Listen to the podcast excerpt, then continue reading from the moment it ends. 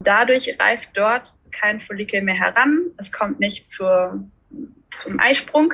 Und das ist quasi der verhütende Effekt der Pille.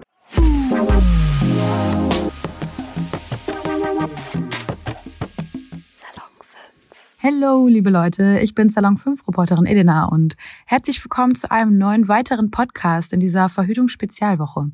In dieser Woche dreht sich alles rund um das Thema Sex, Verhütung und um den eigenen Körper. Genauer gesagt ist das hier auch Folge 2 in dieser Woche. Wer die gestrige Folge also noch nicht gehört hat, Hört doch einfach mal rein. Da erkläre ich euch nämlich, wie die Sicherheit von Verhütungsmitteln gemessen wird. Heute aber gibt's ein Interview mit einer Fachärztin für Gynäkologie und Geburtshilfe. Und zwar über super interessante Verhütungsmittel, nämlich über die hormonellen Methoden. Ob die auch wirklich so sicher sind, wie der Volksmund behauptet und ob hormonelle Methoden wirklich so schlimm sind, das klären wir heute. Erst mein herzliches Willkommen an meinen Gast. Magst du dich kurz vorstellen? Ja, genau. Mein Name ist auch Elena. ähm, mit Nachnamen aber äh, Leineweber. Ich bin ähm, Fachärztin für Gynäkologie und Geburtshilfe und arbeite im Moment zwei Tage die Woche in einer Frauenarztpraxis und von Mittwochs bis Freitags an der Uniklinik Bonn. Da habe ich, ähm, ja, spezialisiere ich mich aber gerade auf gynäkologische Endokrinologie. Das ist alles, was quasi mit den weiblichen Hormonen zu tun hat und auf Kinderwunschmedizin. Cool, ähm, das hört sich sehr, sehr super spannend an. Wir haben ja vor dem Interview mal telefoniert und hast du ja gesagt, Mensch, ich möchte gerne über die hormonellen Verhütungsmethoden quatschen. Warum war das so? Ähm, vor allen Dingen deswegen, weil ich das Gefühl habe, dass in letzter Zeit ein großer Trend entstanden ist entgegen hormoneller Verhütung. Und ich finde es auch total gut, dass man das endlich mal hinterfragt und nicht einfach irgendwas nimmt oder macht, was einem so von einem möglichen Experten oder einem Arzt oder einer Ärztin einfach vorgesetzt wird. Auf der anderen Seite habe ich manchmal das Gefühl, dass so ein Stück weit dabei verloren geht, wie viele Vorteile diese Methoden auch haben können. Und ähm, finde immer ganz wichtig, dass man das von allen Seiten beleuchtet. Und das mache ich sehr gerne. Okay, ja, wir sprechen ja schon die ganze Zeit über Hormone. Ich glaube, das, was wirklich jeder kennt, ist die Pille. Wie, kannst du erklären, wie die funktioniert und was, was die genau macht? Also eigentlich ist es so, dass jeden Monat bei uns Frauen im Kopf solche Steuerhormone von der Hypophyse, der Hirnanhangsdrüse ausgeschüttet werden. Und diese Hormone feuern unsere Eierstöcke an, ähm, Hormone zu produzieren, die schlussendlich dafür sorgen, dass jeden Monat eine Eizelle heranreift und es zu einem Eisprung kommt. Wenn man jetzt die Pille nimmt, dann führt man extern diese Hormone, die durch die Eierstöcke produziert werden, sozusagen herbei. Das sind nicht genau die gleichen, aber der Körper kann das nicht richtig unterscheiden. Und deswegen denkt das Gehirn, okay, es sind genug Hormone vorhanden, ich muss die Eierstöcke nicht mehr anfeuern. Und das macht er dann auch nicht mehr. Und dadurch reift dort kein Follikel mehr heran. Es kommt nicht zur, zum Eisprung. Und das ist quasi der verhütende Effekt der Pille. Dazu kommt aber auch, dass die Hormone in der Pille zusätzlich dazu führen, dass auch sich der Schleim am Gebärmutterhals verändert, ähm, dass sich die Schleimhaut in der Gebärmutter, wo sich theoretisch eine befruchtete Eizelle einnisten würde, auch verändert. Das heißt, diese befruchtete Eizelle kann sich da nicht mehr einnisten. Also es gibt quasi mehrere Stellschrauben, die durch die Hormone verändert werden, die letzten Endes dafür sorgen, dass keine Schwangerschaft entstehen kann. Okay. Was sind denn die Vorteile der Pille zum Beispiel? Ähm, genau, also die Vorteile der Pille sind auf jeden Fall, dass, wenn man sie korrekt anwendet, sie mega, mega sicher ist und man eigentlich zu so gut wie 100 Prozent nicht schwanger werden kann. Ähm, weitere Vorteile sind, dass man gegebenenfalls dadurch bessere Haut bekommt, schönere Haare bekommt, vielleicht auch weniger Körperbehaarung, ähm, ja, das sind so die positiven Nebeneffekte, würde ich sagen. Krass, das mit der Körperbehaarung wusste ich gar nicht, weil also wenn man die absetzt, ich glaube, ich habe es bei dir auf Instagram auch gesehen, du hast ja wirklich irgendwann so ein Zwischenfazit gezogen, was sich bis jetzt verändert hat. Und bei mir war das halt auch wirklich, dass, dass ich mehr Pickel bekommen habe, aber das mit der Körperbehaarung ist mir null aufgefallen. Also Äh, naja, das ist auch nicht bei allen Leuten so, aber bei, sag ich mal, Menschen, die sowieso schon vermehrte Körperbehaarung haben und vielleicht auch ein bisschen im Verhältnis mehr männliche Hormone, die profitieren dann schon sehr davon. Weiterer Vorteil vielleicht, man kann seine ähm, Periode verschieben und kann sie einfach gar nicht mehr haben oder wenn man in Urlaub fährt, dann kann man einfach mal auf sie verzichten. Ähm, vielen, gerade jungen Mädels hilft es auch so ein bisschen dabei, dass sie weniger Schmerzen haben während der Regel. Also das sind definitiv große Vorteile, die wir ohne sie nicht hinkriegen. Ja, das stimmt. Das, ich finde das nur so krass. Jetzt kommen wir vielleicht auch ein bisschen auf die Nachteile zu sprechen, ähm, dass, dass ich das krass finde, dass das so, also da merkt man ja erstmal, dass das extreme Chemie ist, die man nimmt, weil das ja wirklich eine, also man kann ja bewirken, dass man seine Tage nicht mehr bekommt. Äh, was sind denn die, die Nachteile der Pille? Also, ähm, dass man jetzt die Tage nicht mehr bekommt, das muss man an der Stelle mal sagen, ist quasi kein Nachteil. Es denken mhm. immer alle, oh mein Gott, wenn ich die Pille monatelang am Stück nehme, das kann ja nicht gesund sein, dass ich nicht mehr meine Tage äh, bekomme. Das stimmt absolut gar nicht. Das ist dem Körper vollkommen egal.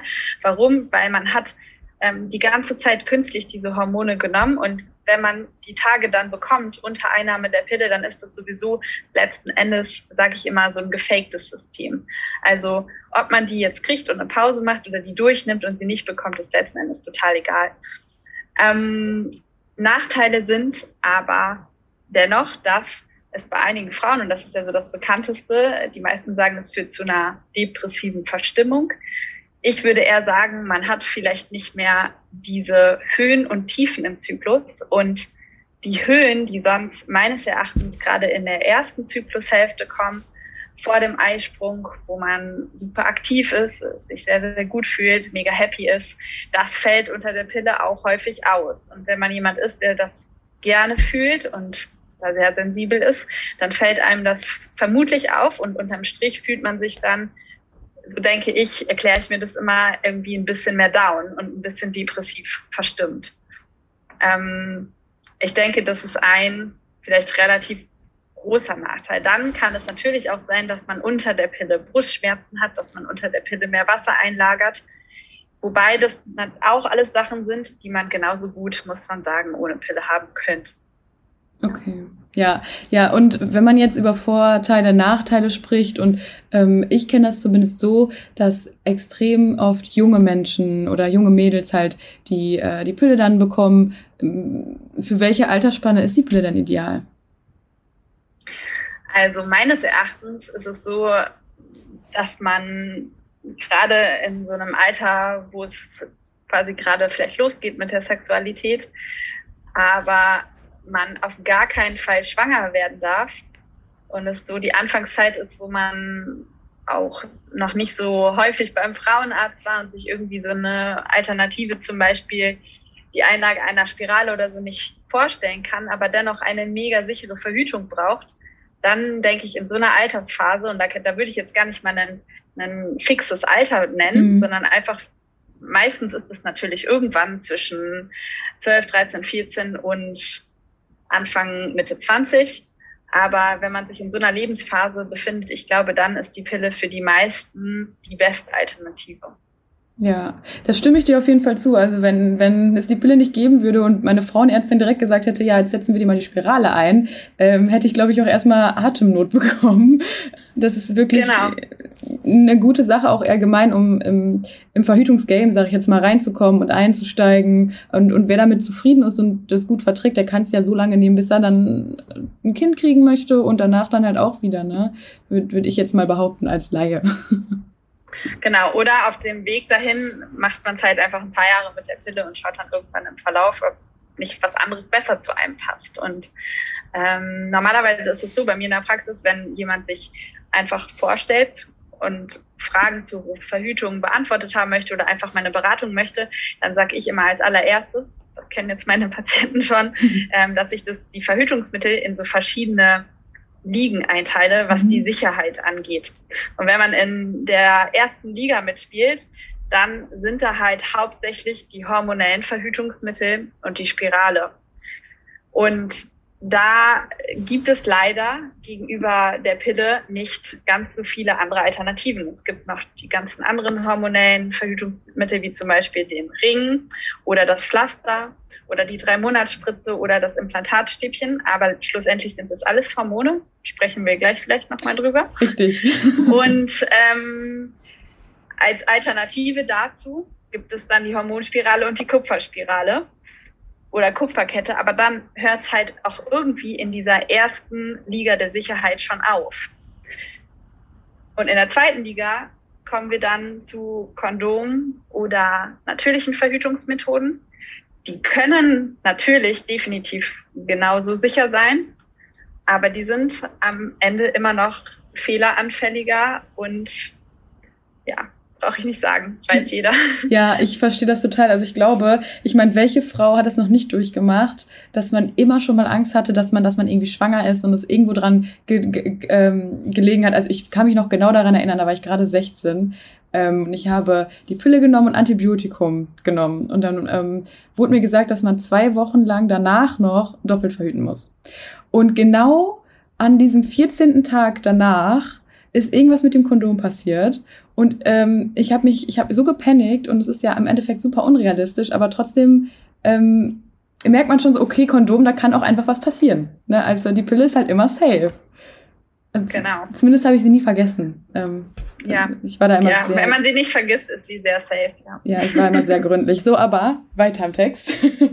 Zum Thema Spirale, äh, du hast es ja gerade schon angesprochen, es gibt ja einmal die Hormonspirale und die Kupferspirale. Deswegen würde ich heute mal den Fokus auf die Hormonspirale legen und dich fragen, ähm, was macht die genau? Also im Namen ist ja schon drin, es hat anscheinend was mit Hormonen zu tun. Genau. Ähm, ähnlich wie die Kupferspirale wirkt auch die Hormonspirale auf die Schleimhaut in der Gebärmutter. Die Kupferspirale macht das ja mit den Kupferionen und die Hormonspirale macht das mit Hormonen. Und diese Hormone führen dazu, dass sich die Schleimhaut in der Gebärmutter verändert und kaum noch aufbaut. Das ist der Grund auch, warum Frauen, die eine Hormonspirale haben, kaum noch eine Blutung haben oder gar keine Blutung mehr. Und die Schleimhaut ist so verändert, dass sich dort nichts mehr einnisten kann. Das heißt, man kann mit der Hormonspirale trotzdem noch einen Zyklus haben, auch einen Eisprung haben. Theoretisch kann auch eine Eizelle befruchtet werden, die sich aber dann nicht einnisten kann. Und das ist quasi der verhütende Effekt der Hormonspirale. Die Hormone in der Hormonspirale sollen nicht in die Blutbahn übergehen, weil sie in so geringen Konzentrationen vorhanden sind. Also man kann eigentlich im Blut von den Patienten nicht sehen, wenn man Hormonwerte abnimmt, ob die jetzt gerade eine Hormonspirale haben, ob sie eine Kupferspirale haben oder ob sie gar keine Spirale haben. Das mhm. ist nicht voneinander zu unterscheiden. Ähm, ich kann natürlich die Studien sagen, diese Hormone gehen gar nicht in die Blutbahn über. Ich äh, möchte nicht meine Hand dafür ins Feuer legen, aber dennoch ist es definitiv so, dass es in nicht messbaren Konzentrationen passiert. Und ähm, ja, das die, sehe ich daran auch relativ häufig, dass das stimmen muss, weil ich habe viele Patienten, die eine Hormonspirale haben, einen Ultraschall bekommen und ich sehe, dass ähm, ein Follikel da ist. Also dort reift eine Eizelle heran die dann auch springt. Und das würde nicht passieren, wenn diese Hormone in, der, in die Blutbahn übergehen würden. Ah, okay. Weil dann, dann hätte man wieder den gleichen Effekt wie mit der Pille, wo quasi was unter der Pille passiert, dass nämlich diese Eizellreifung gehemmt wird. Und das passiert ähm, mit der Hormonspirale nicht. Okay, das, das habe ich verstanden. Ähm, ich kenne eine Bekannte von mir tatsächlich, die gar nicht ihre Tage bekommt durch die Hormonspirale. Ist, wie ist das möglich? Genau, das ist das, was ich ganz am Anfang gesagt hatte, dass durch die Hormone sich diese Schleimhaut in der Gebärmutter nicht mehr aufbaut. Mhm. Und wenn die sich nicht mehr aufbaut und nicht wächst, dann kann die sich, also dann muss die sich auch nicht mehr abbauen und dann muss sie nicht mehr abbluten. Und das mhm. ist der mhm. einzige Effekt dessen. Das auch, aber auch das wiederum ist kein Nachteil. Das ist einfach durch das, die Funktionsweise zu erklären. Andersrum ist es ja bei der Kupferspirale so, dass die Gefahr besteht, dass die Leute damit mehr bluten als vorher. Und ähm, ja, Ja. Bei der Hormonspirale ist es eben genau andersrum. Ja, was würdest du denn sagen, ähm, Vorteile und Nachteile, kann man das so klar kategorisieren? Weil du meintest ja auch gerade, wenn man gar nicht mehr die Tage bekommt, das ist ja jetzt nicht unbedingt ein Nachteil. Für viele ist es ja auch einfach ein Vorteil. Ja, das ist definitiv ein Vorteil. Also Mädels und Frauen, die sehr, sehr stark bluten, die profitieren dann natürlich sehr von der Hormonspirale, wenn sie das nicht mehr tun. Ähm, weiterer für mich Riesenvorteil ist, dass sie auch super, super sicher ist. Man sieht es sogar häufig, wenn sie nicht ganz optimal liegt, dass trotzdem nie eine Schwangerschaft entsteht. Finde ich auch ganz wichtig. Ja, das ist, ist super krass, wusste ich gar nicht. Also das ist gerade, äh, ja, ich kenne nämlich super viele, die mit der äh, Hormonspirale verhüten. Genau. Also tatsächlich kenne ich zwei Patientinnen aus der Praxis, da lag die Hormonspirale mehrere ähm, Monate bis hin zu Jahren im Gebärmutterhals. Da soll sie nicht liegen, sie sollen in der Gebärmutterhöhle liegen. Mhm. Und die sind nicht schwanger geworden. Ähm, das wäre bei der Kupferspirale, habe ich das schon anders gesehen. Aber das liegt in der Natur der Sache der Spiralen. Also das ist bei der Hormonspirale, die ist schon einfach super safe. Und was definitiv auch noch ein Vorteil ist natürlich, dass man nicht jeden Tag dran denken muss. Und ich finde auch, äh, dass man trotzdem nicht diese Hormonwirkung auf den gesamten Körper hat. Ja. Ja, das ist, ich glaube, im Endeffekt muss jeder einfach selber für sich entscheiden, aber ich glaube, dass viele ähm, sich durchs Internet Sachen anlesen, was, was super, super kritisch ist. Und ich möchte mich dabei gar nicht rausnehmen, sondern ich bin halt auch eine gewesen. Ja, okay, was, womit verhüte ich jetzt? Und habe den Pearl-Index vom Kondom gesehen und war ein bisschen stutzig, dass das zwei, ich glaube, der liegt bei zwei bis zwölf, das wirklich, ähm, ja, das, ich habe gedacht, der wäre irgendwie, also dass das Kondom sicherer wäre. Und bin da momentan mit mir noch ein bisschen in der Findungsphase. Ja, das hängt natürlich so ähm, absolut von der von den Anwendern ab. Ja, also solange ein Kondom nicht kaputt geht und korrekt angewendet wird, ist das ja auch super sicher. Die Diskrepanz ist halt nur dann, was passiert, wenn es kaputt geht und was macht man dann. Natürlich gibt es noch die Pille danach, aber es gibt ein gewisses Zeitfenster im Zyklus. Da funktioniert die Pille danach nicht mehr und ähm, dann hat man einfach ein Problem, wenn das Kondom genau dann kaputt gegangen ist, der Eisprung aber gerade stattfindet, dann ist der nicht mhm. mehr aufzuhalten durch die Pille danach und ähm, dann bringt es nichts mehr. Und wenn man halt am, am Ende des Jahres, sag ich immer, dreimal die Pille danach genommen hat oder viermal, naja, also dann kann man halt auch irgendwie das ganze Jahr die Pille durchnehmen. Das ja. ähm, ist dann, glaube ich, ein bisschen sinnvoller, als sich irgendwie regelmäßig so eine Keule reinzuziehen. Ja, ja, das stimmt. Ähm wir haben ja, oder beziehungsweise du hast ja gerade gesagt, es gibt diese verschiedenen Ligen ähm, bei der Verhütung. Und in der ersten Liga spielen dann, wie ich es hoffentlich richtig verstanden habe, äh, der, der Ring mit, das Pflaster, die Spritze und das Implantat, richtig? Genau. Also die sind wirklich genauso sicher wie, wie die Pille? Die sind äh, mehr oder weniger genauso sicher wie die Pille. Ähm, haben auch natürlich noch den Vorteil, dass man zum Teil, also bei den Sachen nicht daran denken muss. Ja, bei dem Ring muss, den muss man alle drei Wochen wechseln. Muss man nur alle drei Wochen dran denken. Ähm, die drei Monatsspritze, die wird vom Arzt appliziert, da muss man nur alle paar Monate dran denken. Implantatstäbchen kann Jahre liegen bleiben, ist natürlich auch ähm, eine sehr geschickte Lösung, was das dran denken angeht. In anderen Punkten finde ich aber diese Lösung nicht immer ganz gut, weil sie enthält zum Teil ähm, zumindest die Spritze und das Implantatstäbchen enthalten quasi nur eine Hormonkomponente und die kann sehr viele Nebenwirkungen machen. Mhm. Zum einen, dass man immer wieder Schmierblutungen hat, zum anderen eine Gewichtszunahme und äh, gerade ist auch die Drei-Monatsspitze dafür bekannt, dass man gegebenenfalls für längere Zeit gar keine Blutung mehr hat und damit auch ähm, das Schwangerwerden, also die Fertilität für einen gewissen Zeitraum eingeschränkt sein kann. Das heißt, ähm, natürlich soll die immer nur eine gewisse Zeit wirken, aber man kann das nicht genau abschätzen und es bleibt dann einfach noch äh, längere Zeit unter Umständen im Körper. Plus, wenn es halt eben Schmierblutung macht und solche Nebenwirkungen, dann kann ich eigentlich gar nichts da tun, weil, äh, dagegen tun, weil ich habe das einmal gespritzt und das Zeug ist drin und was mache ich dann? So.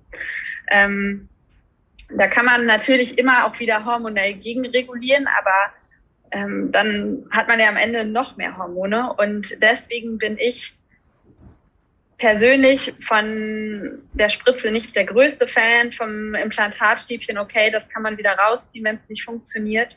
Ähm, aber das sind so ein bisschen da meine persönlichen Bedenken, die ich häufig dabei habe. Äh, Vaginalring und Pflaster, klar, das kann man machen.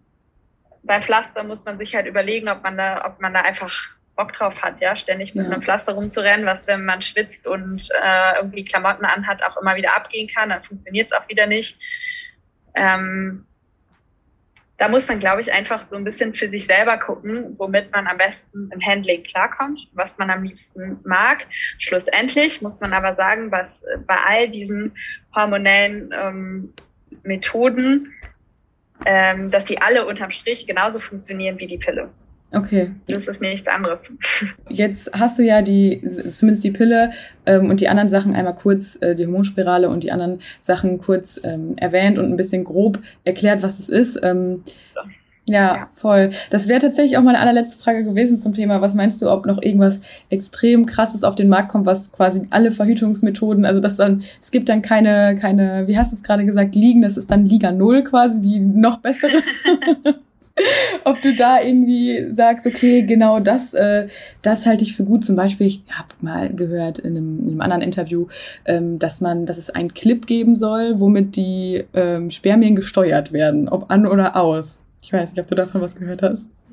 Ähm, davon habe ich persönlich noch nichts gehört, aber wenn das so äh, gehen würde, wäre das großartig. Also ich würde das auch toll finden, ähm, wenn es irgendwas geben würde, was einfach äh, in dem Fall die Spermien ähm, quasi verändern würde, sodass die nichts mehr befruchten können. Und dann hätten wir Frauen nichts mehr damit zu tun und die Männer hoffentlich gar keine Nebenwirkungen davon. Das wäre das wäre cool, ja. Aber bis dahin bin ich wahrscheinlich schon ähm, auf jeden Fall nicht mehr in dem Alter, dass ich verhüten müsste. ja, gut. Ähm, ich würde sagen, das war doch ein, äh, ein, schönes Schlussthema, dass wir einfach mal die Hoffnung in die Forschung setzen und ähm, dass vielleicht wirklich irgendwas extrem Krasses entwickelt wird, sodass wir Frauen vielleicht einfach vielleicht gar keine Hormone mehr zu uns nehmen müssten. Auch wenn man natürlich sagen muss, dass die Verhütungsmittel für uns ein extremer Freiheitsschlag sind. Ne? Ähm, ja. Genau. Ja, das äh, finde ich auch. Also man muss, äh, genau, finde ich auch einen schönen Abschluss. ich auch immer sage, ohne die Pille wären wir vielleicht äh, leider nicht so emanzipiert geworden. Zumindest war das auf dem Weg dahin ein, ein kleiner Schritt, der, glaube ich, sehr wichtig war. Ja, ja. das stimmt. Hm. Ja gut, dann bedanke ich mich, dass du dir die Zeit genommen hast und vielen lieben Dank für das liebe Gespräch. Sehr, ähm, sehr gerne. Gut, dann wünsche ich dir, bei dir scheint die Sonne, bei mir regnet es. Das ist, äh, wundert mich aber auch, weil es war heute ganz viel Regen angesagt. Ist aber auch nur zwischendurch. Es sind auch viele Wolken. Ja. ja. gut, dann okay. ähm, wünsche ich dir noch einen schönen Abend, einen schönen Feierabend. Ja. Danke. Dir auch. Danke. Ciao. Ciao, ciao.